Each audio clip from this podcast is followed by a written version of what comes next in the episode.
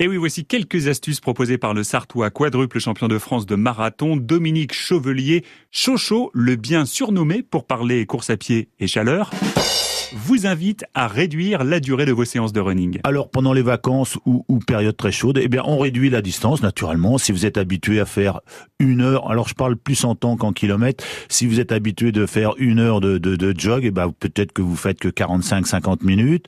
Essayez d'y aller euh, soit le matin de bonne heure, soit le soir tard. Et oui, galoper dans la rosée matinale est une excellente manière de commencer sa journée. Si vous allez courir plus tard, quand les températures ont grimpé, optez pour une tenue légère. Les conseils vestimentaires, on met plutôt des couleurs claires.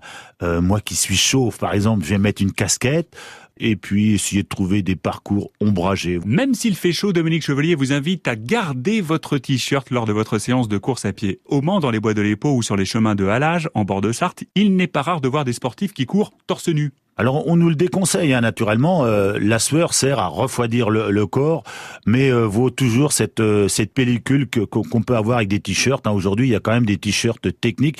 Il y a même des t-shirts réfraîchissants si ça existe aussi. Un t-shirt thermorégulateur coûte entre 20 et 70 euros selon les modèles.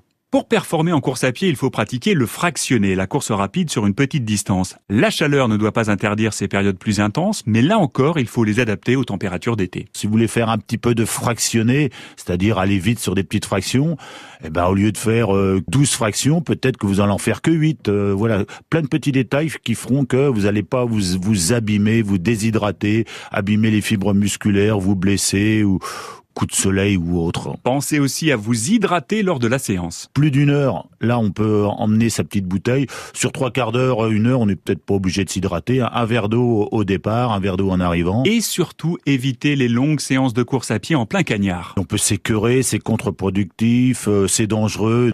Attention malaise. Et on peut constater, lorsqu'il y a un décès dans un marathon, c'est toujours un problème de surchauffe. Les décès en course à pied, c'est souvent dû à la grosse chaleur. N'hésitez pas non plus à vous asperger d'eau dans les points d'eau qui ne manquent pas sur les parcours de running sartois.